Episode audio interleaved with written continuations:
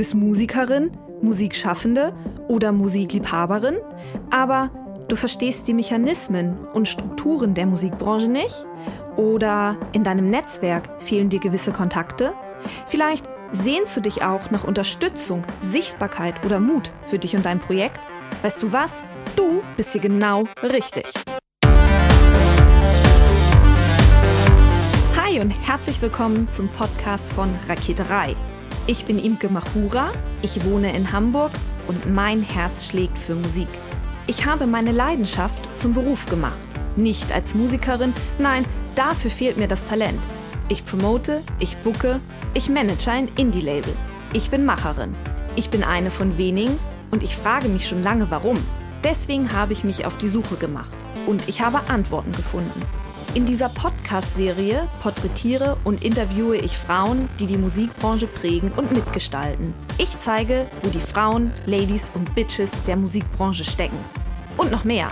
Ich beantworte euch durch diese Interviews zentrale Fragen zur Musikbranche, mache auf Vorbilder sowie Vielfalt aufmerksam, empowere und vernetze. Klingt gut, oder?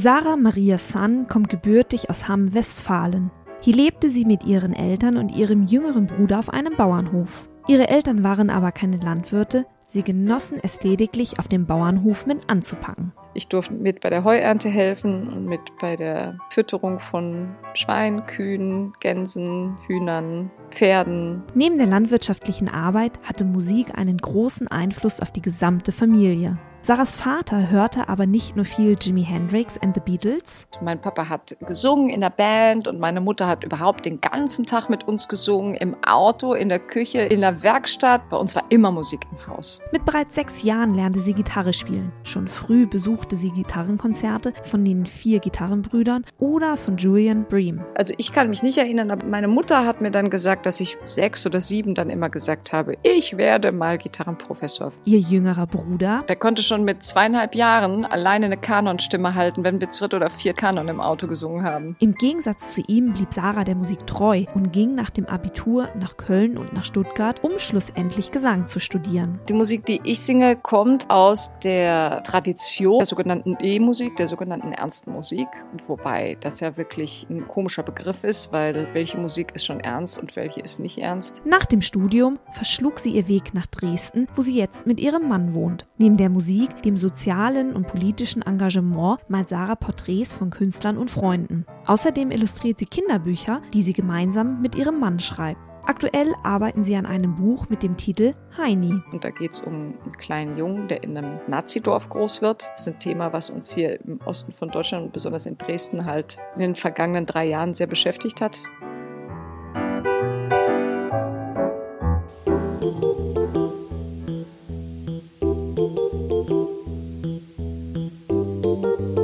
Ich habe Sarah Maria San getroffen. Sie ist eine der führenden Interpretinnen zeitgenössischer Musik, die mit Dirigenten wie Kent Nagano oder Thomas Hengelbrook auf der Bühne stand. Außerdem engagierte sie sich im Autonomen Frauenhaus in Stuttgart. Wir reden darüber, was ihre Arbeit im Bereich der E-Musik charakterisiert und warum sie sich im Frauenhaus engagierte. Sie findet die MeToo-Debatte genau richtig und sie liefert einen Erklärungsansatz, was sich in der Gesellschaft ändern muss. Hi Sarah, herzlichen Dank, dass du dir Zeit genommen hast. Ja, gerne. Ich danke dir, dass ich das Interview machen darf. Du bist eine der führenden Interpretinnen zeitgenössischer Musik und du engagierst dich ehrenamtlich. Wo genau? Das werden wir im Laufe des Gesprächs noch klären. Lass uns über deinen Weg in die Musik reden. Zunächst. Deine Homepage habe ich entnommen, dass dein Repertoire neben zahlreichen Liedern und Opern und Oratorienpartien zurzeit etwa 700 Kompositionen des 20. und 21. Jahrhunderts beinhaltet. 700 Kompositionen Kompositionen. Das klingt für mich als Laie wahnsinnig viel. Kannst du mir ein Gefühl dafür geben, wie viele Kompositionen das Repertoire vergleichender Interpretinnen so im Schnitt beinhaltet? Also so eine Größenordnung? Der Vergleich hinkt ein bisschen, weil es gibt Kolleginnen und Kollegen von mir, die auch in der neuen Musik sind und die alle besessen sind und die alle pro Jahr 30, 40 oder 20 Uraufführungen spielen und nebenher noch ganz viel aus dem alten Repertoire schöpfen. Die sind natürlich alle so angefüllt mit Musikstücken wie ich und spielen immer Neues und sind immer aufgeregt und neugierig. Und dann gibt's natürlich ganz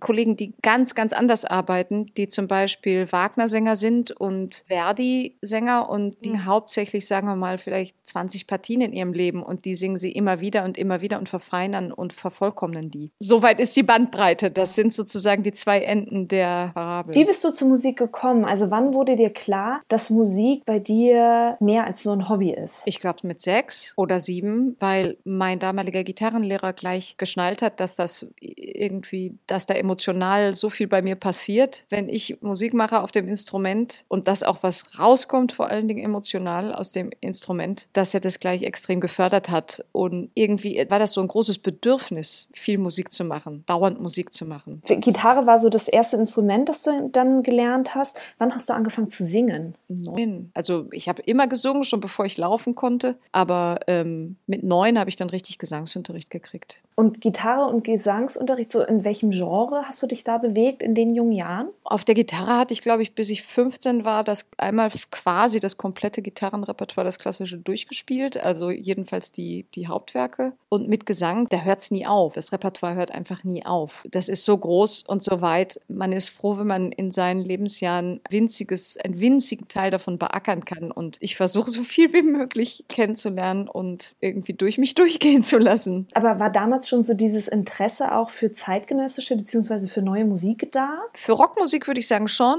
aber neue Musik im klassischen Bereich, das fing an. Ich hatte zwei tolle Lehrer. Erst in Köln, Thomas Wise, der hat mit uns immer experimentelle Projekte gemacht. Da ging es aber mehr in die amerikanische Richtung. Das war dann über Kurt Weil, über Eisler, immer die emigrierten Komponisten eigentlich, über die jüdischen Komponisten, die dann eben nach Amerika geflohen, äh, Schönberg. Dann ging es weiter bei Leonard Bernstein und so fort. Und als ich dann nach Stuttgart wechselte, traf ich Angelika Lutz und die ist eben eine wichtige Sängerin, Figur für die neue Musik. Und durch die habe ich dann auch ganz viel anderes Repertoire kennengelernt, vor allen Dingen dann, dass ich ihre Stelle übernehmen konnte bei den neuen Vokalsolisten. Da ging mir dann so ein riesiger Horizont auf. In welchem Lebensjahr befinden wir uns gerade bei dir? Sind wir noch bei Sarah ist Jugendliche oder in welchem Alter befinden wir uns gerade? Als du auch gerade, als du so von Köln erzählt hast? Naja, ich habe angefangen zu studieren mit 17 Jahren in Köln und als ich dann in Stuttgart aufhörte, war es dann 2005 und da war ich dann schon in meinen Tweens und äh, bei den neuen Vokalsolisten fing ich dann an, kurz vor meinem 30. Geburtstag. Heute bist du ja eine der führenden Interpretinnen zeitgenössischer Musik. Was waren so die größten Milestones deiner bisherigen Musikkarriere, wenn wir mal so zurückgucken? Es ist ja ein bisschen merkwürdig, weil ich finde, es gibt sehr wenig Augenblicke, wo man realisiert, das ist jetzt ein Meilenstein. Im Rückblick würde ich sagen, bestimmte Weichen haben sich gestellt durch viele kleine Dinge, die passiert sind, dass ich das Glück hatte, bei Heinz Holliger zum Beispiel mal einzuspringen in eins seiner neuen Werke und da zu singen, war für mich eine so riesige Bereicherung. Nicht, weil es karrieretechnisch so wichtig gewesen wäre, sondern weil jeder Moment, den, den man mit Heinz Holliger verbringen kann, ist eine Bereicherung, weil der Mann Universalgenie ist und weil man jede Sekunde was lernt durch das, was er einem erzählen kann und das, was er dann an Musik macht. Ja, und klar, mit Simon Rattle gearbeitet zu haben, war natürlich auch toll und war sicherlich auch ein Türenöffner, weil so viele Menschen einen damit gesehen haben und dann seinem Urteil vertrauen. Und wenn er mit einem arbeitet, dann arbeiten auch andere gerne mit einem. So, es gibt so ein Name-Dropping, wenn man kennt Nagano und Simon Rattle in seiner Bio stehen hat, dann bringt das ganz viel. Musikalisch in der Arbeit entscheidender waren vielleicht später dann noch ganz andere Sachen hol mich mal einmal kurz mit ins Boot und erklär mir mal kurz, Heinz Holliker, was der für einen Stellenwert hat. Heinz Heu war vielleicht der berühmteste Oboist. Vor allen Dingen in seinen jungen Jahren war der sogenannte Gott der Oboe und hat hunderte von CDs eingespielt und ist zeitgleich, aber auch schon als ganz junger Mann hat er angefangen zu komponieren und er ist auch Dirigent und betreibt nach wie vor alle drei Dinge gleichzeitig und ist heute fast 80 und ist einer der ganz großen, wichtigen Köpfe und Musiker dieser Generation und ich bin dankbar darum, dass ich mit ihm arbeiten darf, so wie ich auch wahnsinnig dankbar bin, mit Helmut Lachenmann arbeiten zu dürfen oder dass ich ihn oft getroffen habe für ein bestimmtes Projekt. Helmut Lachenmann ist auch einer der wichtigsten Komponisten unserer Zeit, der, der noch lebt. Wie lange bewegst du dich jetzt schon in der Musikbranche? naja, 1999 bin ich selbstständig geworden offiziell und seitdem betreibe ich das.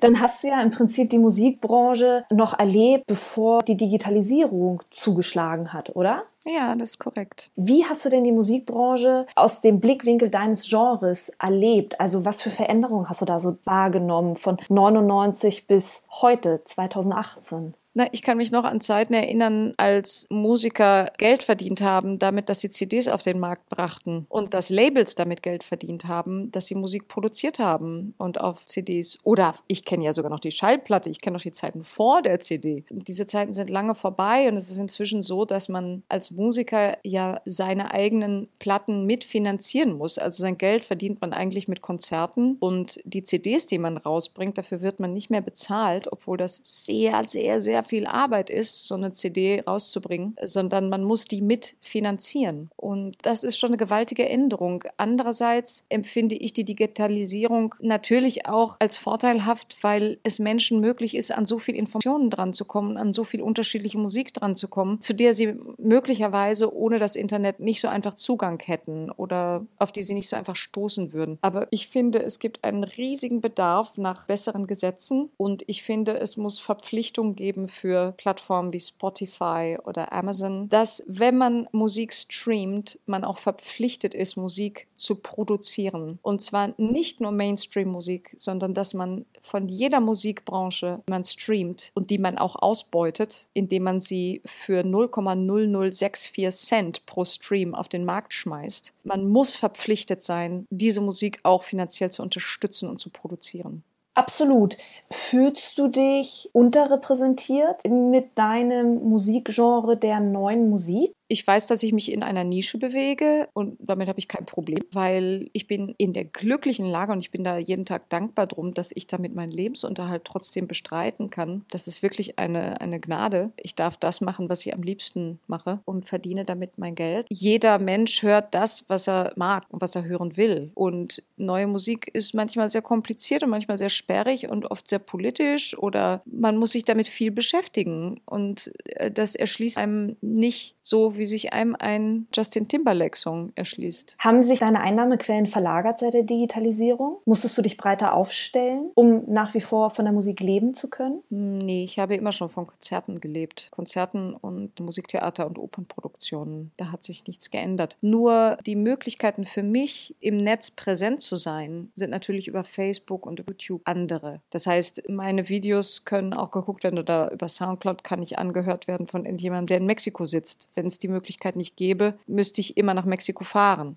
Du hast selber ja gerade schon gesagt, dass du dich in einer wahnsinnigen Nische bewegst. Wie sieht es denn mit der Fantreue eigentlich aus in deiner Nische? Ist die da? Ist die gegeben? Ja, schon. So wie ich Fan von einigen meiner tollen Kollegen bin und Kolleginnen vom Ensemble Musikfabrik über Barbara Hannigan, über einzelnen Musikern, äh, Marco Blau, Carl Rosman, Johannes Fischer, Ensemble Musik. Ah, ich müsste jetzt hunderte von Ensembles, hunderte hunderte von Kollegen, großartigen Kollegen und Kolleginnen. So habe ich sicherlich auch Leute, die mich mögen. Und wir bleiben uns gegenseitig erhalten. Du sitzt ja auch in Dresden. Wie ist denn, ist denn die Musikszene in Dresden eigentlich so? Ist das in deinem musikalischen Bereich so der Hotspot? Hm, nein, ich denke, Hotspots, wenn es die gibt auf der Welt, sind wahrscheinlich Paris, Berlin, Stuttgart, München. Stuttgart? Wieso denn Stuttgart? Echt? Stuttgart, unbedingt. Ja, Stuttgart hat wahnsinnig viel zu bieten an neuer Musik. Stuttgart hat das riesige Eklat-Festival, wo abends 1600 Leute in den Saal kommen. Das ist für ein klassisches Konzert, finde ich, eine gute Ziffer. Stuttgart hat den Sommer in Stuttgart. Stuttgart hat mehrere kleinere Konzertreihen für neue Musik. Dann gibt es noch außer Musik der Jahrhunderte und das Theaterhaus gibt es noch andere Orte, wo neue Musik stattfindet. Da gibt es wirklich viele, viele, viele Kreative. Berlin ist natürlich das Megazentrum. Da leben auch momentan alle Komponisten eigentlich. Könnte es sein, dass Stuttgart so ein Hotspot ist, weil in Stuttgart viel Vermögen auch ist oder viel Geld in der Stadt? Nee, Stuttgart hat sich, denke ich, zum Zentrum gemacht, weil da Christine Fischer ist. Und Christine Fischer ist einfach ein Workaholic und die hat einfach so viel getan für die neue Musik. Die hat da einfach geschuftet und geschuftet über die letzten, wie viel? Ich weiß nicht, fast 40 Jahre. Mhm. Wer ist Christine Fischer?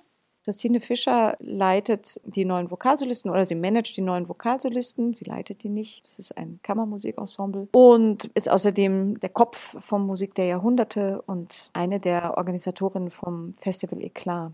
Du hast vorhin das Stichwort Musiklabel schon gegeben. Als ich auf deiner Homepage unterwegs war, ist mir aufgefallen, dass du bei keinem Musiklabel unter Vertrag bist. Du bist, wenn man das so bezeichnen mag, eine Selfmade-Musikerin. Wie kommt das? Ist das eine bewusste Entscheidung, dass du mit keinem Musiklabel zusammenarbeitest? Wenn man jung ist, dann träumt man natürlich von so einer Art Plattenvertrag. Und tatsächlich, als ich damals anfing zu studieren, da gab es ja noch diese großen, großen Plattenfirmen wie Deutsche Grammophon, EMI, Decker, die gingen dann alle pleite, noch während ich studierte, weil das alles nicht mehr zu halten war und weil die CD-Verkäufe so drastisch sanken. Als ich dann wirklich so richtig auf dem Markt Einzug hielt, sozusagen, und mit der neuen Musik ist man eh nicht unter einem festen Label, äh, unter festem Vertrag, sondern da ist man kreativer Geist und das darf man auch sein. Das ist auch sehr erwünscht. Und die Labels machen dann eher Porträt-CDs über verschiedene Komponisten und dann darf man da mitspielen oder man entwickelt selber Ideen für CDs mit verschiedenen Programmen und kann sich da austoben. Darüber bin ich sehr, sehr froh, muss ich sagen, weil ich kann mir den Kopf heiß diskutieren mit manchen Leuten und wir zusammen wilde Programme entwickeln und können die auf den Markt bringen. Das ist toll. Als du studiert hast und die großen Labels pleite gegangen sind, hat dir das Angst gemacht, weil du ja in diesem Bereich studiert hast? Hast du dich gefragt, Mist, wie geht's denn jetzt halt irgendwie weiter? Wie bist du damit damals umgegangen, so mitten im Studium? Mm, ich würde sagen, ich war erstmal verwundert und Angst habe ich nie gehabt. Ich dachte, okay, wie machen wir es jetzt? Let's go. Was kennzeichnet denn deine Arbeit als Selfmade-Musikerin in einer Musikbranche ohne Label? Also wie oder wo informierst du dich zum Beispiel über aktuelle Entwicklungen? Ich denke, mich kennzeichnet wahrscheinlich Fleiß am meisten aus. Und lange, lange Tage und lange Arbeitszeiten und 100-Stunden-Wochen und so weiter. Die Information kriege ich natürlich aus dem Netz. Von Websites, Blogs, in YouTube, auf Facebook, in Magazinen. Aber wie kommt denn zum Beispiel deine CD in den Handel? Das ist Sache des Labels. Also es gibt Zusammenarbeit mit einem Label. Ja, na klar, jede meiner CDs kommt ja bei einem Label raus. Das sind ja nicht meine eigenen Produktionen, die ich da aus dem Markt bringe, sondern jede CD kommt bei einem anderen Label raus. Und die Labels haben einen Vertrieb. Und der Vertrieb bringt dann die CDs in den Handel in allen möglichen Ländern. Okay, das heißt also, dass du bei keinem festen Musiklabel fest unter Vertrag bist, den Plattenvertrag quasi hast, sondern dass es so über Bandübernahmeverträge läuft, dass du eine CD machst und das Label die dann vertreibt. Ganz genau. Es gibt Kooperationen zwischen zum Beispiel einem Rundfunkstudio und einem CD-Label. Die unterschreiben mit dann einen Vertrag und wir werden dann in das Studio gehen und nehmen dort dann unser Programm auf und anschließend kauft dann das Label dem Studio das Master ab und dann produziert das Label die CD in Kooperation mit dem Rundfunkstudio, das dann auch abgedruckt ist auf der CD. Ist das die klassische Zusammenarbeit in der neuen Musik? Ja, würde ich sagen. Wie viele CDs veröffentlichst du im Jahr? Das ist total unterschiedlich. Letztes Jahr, 2017, war wirklich ein gutes Jahr für mich. Da habe ich sechs neue CDs rausgebracht. Davon wurden vier nominiert für den Preis der deutschen Schallplattenkritik. Davor die Jahre waren es weniger pro Jahr. Und ich glaube, insgesamt weiß ich gar nicht, wie viel ich jetzt rausgebracht habe. 30 oder sowas? Keine Ahnung. Also irgendwie sowas um die 30. Und was für Pressauflagen hast du? Das ist gar nicht meine Angelegenheit, das entscheidet das Label. Ich denke aber, 1000 ist wahrscheinlich eine, eine Hausnummer, die stimmen könnte. Da gehe ich mal von aus. Wobei zum Beispiel neulich vom Label Kairos, das ist ein recht bekanntes Label, da ging die erste Pressung innerhalb von wenigen Tagen, war die ausverkauft und die mussten direkt nachpressen. Ich weiß nicht, wie viele das waren, aber ich schätze, dass die nicht unter 1000 Stück gepresst haben. Wir befinden uns im Nischenbereich. Das, das lässt sich natürlich niemals vergleichen mit den Auflagen von Popgrößen.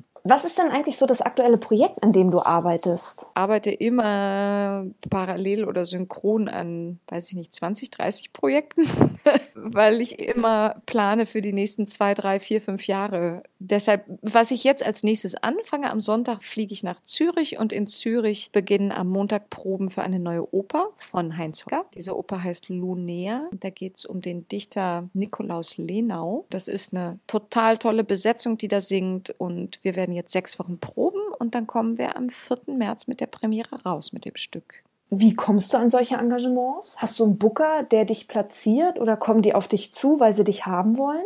Ich habe eine Agentin, die was macht und das meiste kommt euch zu, weil ich ja nun 40 ungefähr bin und da habe ich sozusagen mir so ein Netzwerk erarbeitet oder man kennt sich so untereinander, dass einfach Menschen mich fragen, ob ich da oder dort mitarbeite und dann kann ich ja oder nein sagen. Bist du das Netzwerken aktiv angegangen oder hat sich das einfach ergeben, weil du Teil dieser Branche geworden bist? Beides. Also man hat immer viel Glück und jedes Konzert, was man auf der Welt irgendwo gibt, bedeutet, dass man damit einen Teil Netzwerk erschafft. Denn man lernt Menschen kennen und man musiziert miteinander und wenn man seinen Job gut macht und wenn man sich anständig verhält, ist man ein Kollege, den man vielleicht wieder einlädt. Und dann habe ich aber auch sehr, sehr viel aktiv gearbeitet. Und damit habe ich schon angefangen vor über zehn Jahren. Und das waren oft Morgenstunden zwischen vier und acht Uhr morgens oder nachts nach meiner Probenarbeit. Einfach, dass man Akquise macht, dass man Leute einlädt, dass man seine Website erstellt, dass man die regelmäßig updatet, dass man seine Gigs bewirbt, dass man seine CDs bewirbt, dass man die überall hinschickt, dass man tausendfach Klinken putzt mit seinem Zeug und damit rechnet, dass wenn man 20 Leuten was schickt, dass dann man froh sein kann, wenn ein Feedback kommt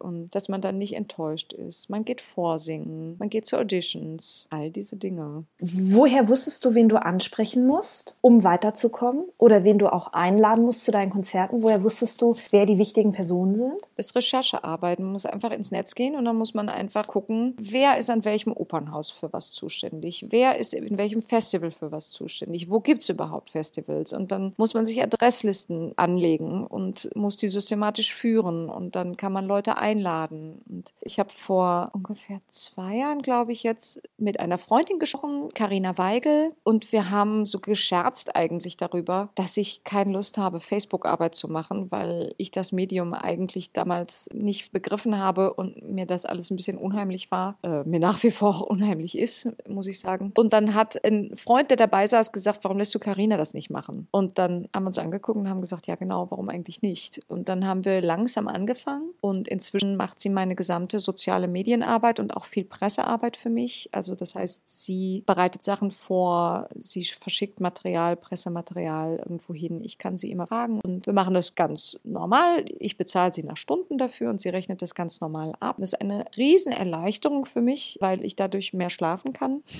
und das ist tatsächlich dann, wenn man das mal zehn Jahre gemacht hat, ist man nämlich ganz schön ausgepowert. Ist ein bisschen Schlaf auch ganz förderlich. Und sie beschäftigt sich damit hauptberuflich und sie kann das unendlich viel besser und sie trifft einen ganz anderen Ton Ton im Netz, einen netzaffineren Ton, als ich den je treffen könnte. Ich kann mich tausend Prozent auf sie verlassen, weil nicht nur, weil sie eine gute Freundin von mir ist, der ich vertraue, sondern weil sie einfach Taste hat. She's a person with taste. Ja, das war einfach so ein riesiges Glück. Und ich bin, schätze mich sehr glücklich, dass sie das für mich macht. Gibt es noch mehr Aufgaben, die du rausgegeben hast, um dich mehr auf deine Kunst oder auf deine Arbeit auch konzentrieren zu können? Ja, meine Agentin, die ich habe, der gebe ich jetzt nach und nach auch mehr die Vertragsarbeiten ab oder schicke zum Beispiel Informationen und Material zu Programmen und sage, guck mal, das ist ein super Programm und ich glaube, das wird richtig spannend und hast du nicht Lust, das mal anzubieten? Ich könnte mir vorstellen, der und der und der Veranstalter hätte Interesse daran und dann übernimmt sie diese Arbeit für mich und bin ich ihr auch sehr dankbar für. Wie habt ihr beide euch denn getroffen? Also wie hat deine Agentin dich oder du deine Agentin gefunden?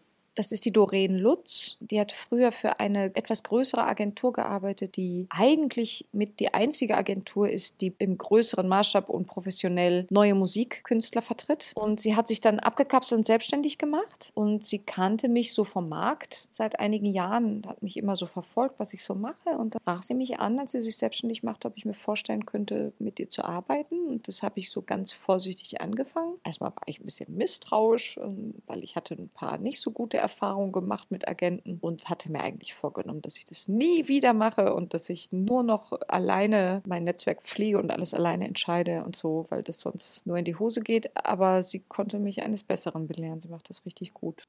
Was waren das für Erfahrungen? Hm, ich war in einigen Agenturen, seitdem ich Studentin war, die gar nicht die Art Musik, die ich mache, vertreten haben. Die sind spezialisiert auf Sängerinnen und Sänger für große Oper und die wollen einfach die große Knete abkassieren, möglichst. Die haben immer ein Zugpferd im Stall, einen Starsänger oder mehrere Starsänger und dann ein bisschen Kleinzeug sozusagen und da fällt dann auch noch was für sie ab und da kann man natürlich größere Summen an Geld verdienen, wenn du Leute mit drei Opernpartien dauernd an die großen Opernhäuser verkaufst. Äh, das ist das leichtere Geld. In der neuen Musik muss man unverhältnismäßig mehr viel arbeiten, um seinen Lebensunterhalt zu verdienen. Das ist einfach so, weil die Summen, die bezahlt werden, dafür wesentlich geringer sind. Es gibt geringere Förderungen. Man muss einfach das Fünffache oder Sechsfache an Konzerten singen, um denselben Betrag an Geld zu verdienen. Gibt es Anzeichen für eine gute oder für eine schlechte Agentur oder ist das ein Bauchgefühl? Wonach handelt man da? Also ich schätze es sehr, wenn der Agent ein Mensch ist, der leider auch eben Workaholic-Züge besitzt. Weil ich glaube, ohne Workaholic zu sein, kannst du den Job nicht gut machen. Du musst einfach immer dran sein und du musst zu jeder Tages- und Nachtzeit und zu jedem Feiertag und zu jedem Sonntag musst du einfach erreichbar sein und musst einfach Dates und Termine checken können und Infos entgegennehmen und herausgeben können. Das ist so. Kunst ist halt ein Selbstausbeuterbetrieb. Und dann schätze ich es natürlich sehr an Doreen Lutz, dass sie sie eine Person ist, die sehr gerade steht, finde ich, im Leben. Die ist ein sehr aufrichter Mensch und die ist sehr auch geradlinig in ihrer Persönlichkeit. Sie ist eine ehrliche Person, so wie ich sie bisher kennengelernt habe und auch eine sehr sympathische und diese Mischung, dass sie trotzdem sehr viel Selbstbewusstsein hat und Dinge einfach vorgeben oder erfragen kann, verhandeln kann. Da muss man schon einfach eine starke Persönlichkeit für sein. Ich würde gerne noch mal auf einen Punkt zurückkommen. Das hast du vorhin einmal so ganz kurz angeschnitten. Du hast gesagt, du hast angefangen, sehr, sehr viel zu arbeiten und du hattest Auditions und du wurdest auch nicht immer genommen. Und natürlich gab es Enttäuschungen. Wie bist du mit diesen Enttäuschungen umgegangen? Jede Enttäuschung, jedes Mal, wenn man nicht genommen wird oder abgelehnt wird, fühlt man sich natürlich am Boden zerstört. Oder ich fühlte mich immer in meinem Leben am Boden zerstört. Aber ich glaube, es besteht darin, sich dann an den eigenen Ohren wieder aus dem Schlamassel zu ziehen und irgendwie irgendwie seinen Selbstwert wieder zusammenzukratzen und dann weiterzumachen. Und ich hatte Gott sei Dank immer tolle Eltern, einen tollen Bruder, tolle Freunde, einen tollen Partner jetzt in den letzten 15 Jahren, die mich immer aufgebaut haben und mir immer gesagt haben, dass sie an mich glauben. Ja, und dann die Liebe zur Musik hilft natürlich auch, weil man kann ja gar nicht ohne. Ich hatte das auch schon eingangs erwähnt, dass du dich auch ehrenamtlich engagierst. Was genau oder wo genau engagierst du dich ehrenamtlich? Präsenz ist ein bisschen fehl am Platze, leider. Ich habe mich früher, als ich, sagen wir mal, bevor meine Karriere sehr intensiv wurde, konnte ich mich ehrenamtlich engagieren. Das habe ich getan im Autonomen Frauenhaus in Stuttgart über mehrere Jahre hinweg. Und das war eine großartige Arbeit mit das Beste, was ich in meinem Leben, glaube ich, je gemacht habe. Ich habe mit den Kindern dort einfach nur gespielt, Fußball gespielt, auf dem Spielplatz, auf dem Klettergerüst gehangen oder bin zur Eisdiele oder ins Schwimmbad gegangen, habe ihnen vorgelesen gelesen, habe mit ihnen gebastelt. Aber vor allem habe ich mit ihnen zwei Musiktheater geschrieben, das Bühnenbild gebastelt, die Kulissen gemalt, die Kostüme mit ihren Müttern geschneidert und mit allen zusammen, Müttern und Kindern, die Schauspielpartien, die Choreografien und die Gesangsnummern erarbeitet. Und wir haben das aufgeführt. Und das waren Projekte, die liefen jeweils über ein Jahr. Und dieser Zeitraum war genau richtig, weil dann alle ganz intensiv in diese Materie reinkamen und sich sich ganz lange mit Tanzen und mit Singen und mit Schauspielen beschäftigen konnten. Und das hat allen so viel gebracht und ich glaube mir am allermeisten. Wie kann ich mir das vorstellen in so einem Frauenhaus? Also wenn man sich da ehrenamtlich engagieren möchte, kann man dann auch Ideen mit reinbringen, was man anbieten möchte? Das Autonome Frauenhaus Stuttgart hatte zu der Zeit vor allen Dingen zwei Mitarbeiterinnen, die mich total unterstützt haben und es gut fanden, dass ich da hinkomme und mit den Kindern was machen will. Eigentlich kam ich gar nicht auf den Theatergedanken, sondern eine dieser Mitarbeiterinnen, die hat gesagt, du, guck mal, ich kann 3000 Euro beantragen für ein Kunstprojekt und du bist doch Musikerin, hast nicht Lust, was zu machen? Und habe ich nach Hause gegangen und dachte, oh Gott, oh Gott. Und dann habe ich einfach Ja gesagt und habe dann angefangen selber zu schreiben und, und so nahm das so sein seinen Anfang. Wie kommt es, dass du dich ausgerechnet in einem Frauenhaus engagieren wolltest? Also was hast du erlebt?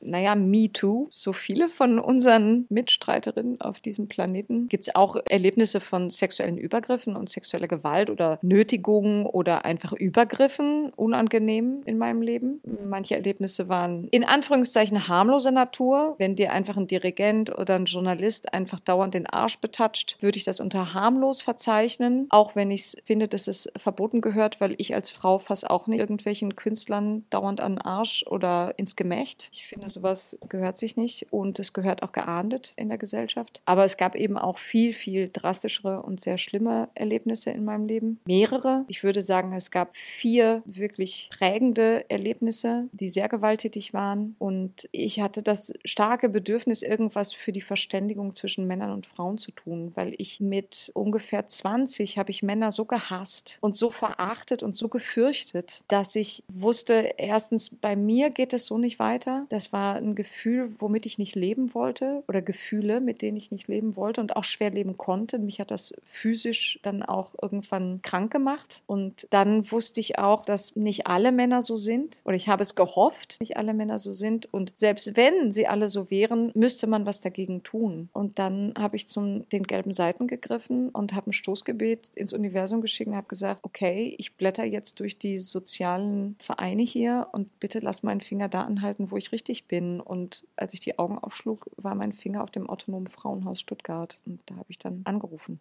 Inwiefern hat dich die Zeit verändert, die du in diesem Frauenhaus verbracht hast? In erster Linie habe ich sehr viel gewonnen an Verständnis über meine eigenen Verhaltensmuster und an Erleichterung, weil ich gesehen habe, dass, dass so viele Frauen in der gleichen Situation sind, viel schlimmeren Situationen auch zum Teil, und dass es aber immer eine Möglichkeit gibt, da rauszukommen. Diese Erfahrung ist wirklich unschätzbar. Dann die Mitarbeiterin in dem Frauenhaus zu erleben, mit was für einem Engagement und mit welcher Klarheit die dastehen in der Gesellschaft und für was sie einstehen, dass sie für sich selber und für andere Frauen und Mädchen und deren Rechte einstehen, war sehr, sehr prägend und sehr wichtig für mich. Und ich habe das aufgesogen wie ein Schwamm. Und dann zu sehen, welche Störungen, Zerstörungen und Verstörungen Kinder haben durch Gewalt, die Männer ausüben, gegen die Frauen und manchmal auch gegen sie selber, gegen die Kinder. Und wie lang anhaltend diese Folgen sind, das ist erschütternd, aber es hat keinen Sinn, zu Hause zu sitzen und darüber zu lamentieren, sondern man muss aktiv werden werden und man muss in die Handlung kommen. Und das tun Menschen, äh, Mitarbeiterinnen, die im Frauenhaus arbeiten und auch die Frauen, die mit ihren Kindern ins Frauenhaus gehen, um sich zu schützen. Also neben dieser Arbeit im Frauenhaus hatte ich das riesige Glück, dass ich meinen Partner kennengelernt habe im Jahr 2002 oder 2003. Und ich denke, unser Zusammensein hat mich vor allem dazu gebracht, dass ich milder geworden bin und dass ich irgendwann meine Ängste verloren habe und, und auch diesen Hass, weil er einfach so ein wahnsinnig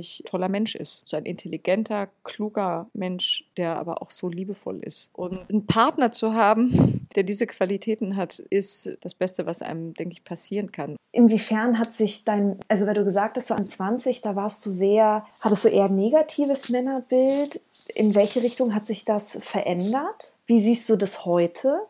Ich habe dann aber zeitgleich, als ich im autonomen Frauenhaus arbeitete, habe ich immer noch im Hinterkopf gehabt, aber es muss doch auch um die Verständigung gehen zwischen den Geschlechtern. Es kann nicht nur für die Frauen arbeiten. Ich möchte das auch verstehen. Ich möchte das verstehen und begreifen, warum diese Gewalt, warum dieses viele Testosteron zu Gewalt führt bei Männern. Und ich habe dann entdeckt, dass es in Stuttgart ein Männerinterventionszentrum gab, gibt. Und durfte dorthin und durfte mit einem der Mitarbeiter sprechen und durfte auch einen der jungen Männer interviewen, damals, die dort waren die dort in Therapie waren. Man kann sich das so ein bisschen vorstellen wie eine Gruppentherapie. Ein Richter kann zum Beispiel einem Mann, der auffällig geworden ist und der seine Frau bedroht oder seine Freundin bedroht oder schon sogar angegangen ist, der Richter kann diesen jungen Mann dazu verdonnern, dass er entweder in Haft geht oder, wenn es noch nicht so gefährlich ist, dass er eingesperrt werden muss oder soll, dann kann er in dieses Männerinterventionszentrum gehen und dort eine Therapie machen und hat dort auch dann Erscheinungspflicht oder Teilnahmepflicht. Und dieses Männerinterventionszentrum macht Gruppentherapien und ich will jetzt nicht lügen, man muss es nochmal genau recherchieren, wie die jetzt arbeiten, weil das, was ich jetzt erzähle, ist mehrere Jahre her. Die Erfolgsquote von diesem Männerinterventionszentrum, dass diese Männer nicht mehr gewalttätig werden, ist riesengroß. Viel, viel, viel, viel, viel höher als eine Haftanstalt hat. Denn die Leute aus der Haftanstalt werden zu einem großen Prozentsatz wieder rückfällig. Aber aus dem Männerinterventionszentrum gab es damals eine 70-prozentige Erfolgsquote. Das bedeutet, dass diese Männer, das habe ich dann begriffen, auch meistens einen Gewalthintergrund haben aus ihrer Kindheit oder Jugend. Und dass vieles von dieser Gewalt eine sozialisierte Gewalt ist und dass sie auch Opfer sind, die zu Tätern werden. Das ist ein ganz verbreitetes Muster überall auf der Welt, bei Männern wie bei Frauen. Opfer werden zu Tätern. Und das Männerinterventionszentrum ist eine Stelle, die dort eingreift und diesen potenziellen Tätern sozusagen die Weichen stellen kann, sodass sie eben nicht zum Täter werden. Und der junge Mann, den ich damals interviewen durfte, hat mir damals zum Beispiel gestanden, sein größter Traum ist es, Kindergärtner zu sein, weil er Kinder so über alles liebt. Und er selber wurde als Kind von seinem Vater und seiner Mutter mit Ketten verprügelt. Und er hatte schon als junger Mann so einen Hass und eine Wut und eine Aggression in sich, dass er durch die Stadt gegangen ist und alle angerempelt hat und nur darauf gewartet hat, sehnsüchtig, dass irgendwann einer zuschlägt, damit er endlich zurückschlagen kann. Das sind halt so Zeitbomben, die durch Gewalt ins Leben geschickt werden. Und als ich da begriffen habe, ist viel von meinem Hass und meinen Ängsten verschwunden, weil ich dachte, ja, es ist einfach ein Thema, das man bearbeiten muss, wo man einfach als Gesellschaft andere Mittel finden muss. Und es nützt sehr viel, glaube ich, die aktuelle Debatte durch MeToo, die nützt sehr viel, dass man darauf aufmerksam wird, was eigentlich auch in unseren hochzivilisierten Gesellschaften für alltägliche Übergriffe es gibt gegen Frauen. Aber wir dürfen nicht dabei bleiben. Wir müssen die Gesellschaft verändern. Wir müssen mehr Männerinterventionsstellen zum Beispiel finanzieren. Wir müssen mehr dafür sorgen, dass Männer nicht mehr übergriffig werden im Alltag. Das wäre nämlich genau meine Frage. Also du erzählst jetzt von dem Interventionszentrum in Stuttgart, ob sowas nicht, also wenn die Erfolgsquote so hoch ist, ob sowas nicht auch noch in weiteren Städten in Deutschland gibt. Meinst du, ist damals Stuttgart die einzige Stadt, die das hatte? So wie Stuttgart auch die einzige Stadt bis heute ist, die zum Beispiel ein Café für Prostituierte hat. Und das ist wirklich bitter, weil solche Einrichtungen sind wahnsinnig wichtig für eine Gesellschaft. Und man kann nur sich engagieren in seiner Stadt und versuchen, aktiv zu werden, dass die Stadt sowas einrichtet. Ich würde gerne noch mal auf einen Punkt zurückkommen. Du hast vorhin auch erzählt, es gab kleinere und größere Episoden von sexuellen Übergriffen. Die kleineren fingen an, dass dir mal ein Journalist am Hintern gepackt hat oder so. Wie bist du damals mit solchen Situationen umgegangen? Wenn man jung ist, ist man irgendwie so abenteuerlustig und so und dann tut man das auch immer ab, weil man immer auf das Gute im anderen hofft und denkt immer, na ja, das, das meint er jetzt nicht so. In meinem Falle habe ich dann immer ein bisschen durch so Flirt oder Schäkereien das dann irgendwie so gewendet. Und wenn man älter wird, ist man da etwas gerader und haut auf den Tisch und sagt, lass deine Finger bei dir, du Arschloch. Und das bringt die Erfahrung und das bringt aber auch Erziehung. Wenn man eine Mutter hat, die einem den eigenen Wert beibringt, dann hat man hoffentlich genug Selbstbewusstsein, um dafür sich einzustehen. Und äh, wenn man so wie meine Mutter mir immer gesagt hat, du, egal was passiert, egal was ist beruflich, wir sind immer für dich da und du brauchst dich von keinem Menschen auf dieser Welt abhängig zu machen. Das hat mir immer so das Gefühl gegeben, dass ich auch zu jedem Menschen Nein sagen kann. Das ist was sehr Wichtiges. Da haben wir im Vorgespräch auch schon drüber geredet und das, glaube ich, ist tatsächlich ein ganz wichtiger Punkt, dass man Nein sagen kann. Haben deine Erlebnisse und dein Engagement im Frauenhaus Einfluss auf deine Musik? Hm, ganz bestimmt. Das macht einen ja alles zu dem Menschen, der man ist. Und man durchlebt Emotionen und die, die hat man gespeichert in seinem Körper und in seiner Seele. Und als Musiker gibt man die auch wieder frei. Und natürlich ist das da drin. Auch wenn das inzwischen lange her ist und mir man vorkommt, wie als wäre es eine ganz andere Person gewesen oder ein ganz anderes Leben. Aber natürlich ist das ein Teil von mir und ein Teil von dem, was dann auf der Bühne rauskommt. Gibt es noch etwas, das du loswerden möchtest? Oder gibt es noch etwas, was du dir wünschen würdest? Ich wünsche mir Empathie. Ich glaube, Empathie für alle Mitgeschöpfe auf dieser Erde, das ist eine ganz wichtige Eigenschaft für uns alle, besonders für uns Menschen auf diesem Planeten, weil wir eine zwar mitleidsvolle, aber auch vielleicht das grausamste Geschöpf sind, was auf dieser Erde herumläuft. Und Empathie ist, denke ich, eine Qualität, die wir vertiefen sollten. Das war Sarah Maria Sun. Sie ist eine der führenden Interpretinnen zeitgenössischer Musik. Herzlichen Dank, dass du dir Zeit genommen hast, Sarah. Ich danke dir sehr, Imke.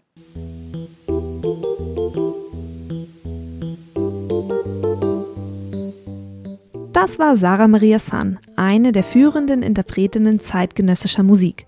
Übrigens könnt ihr meinen Podcast auf iTunes bewerten und, sofern ihr mögt, unter www.rakete3.com mein Newsletter abonnieren. Die nächste Folge erscheint Rosenmontag, das ist der 12.2.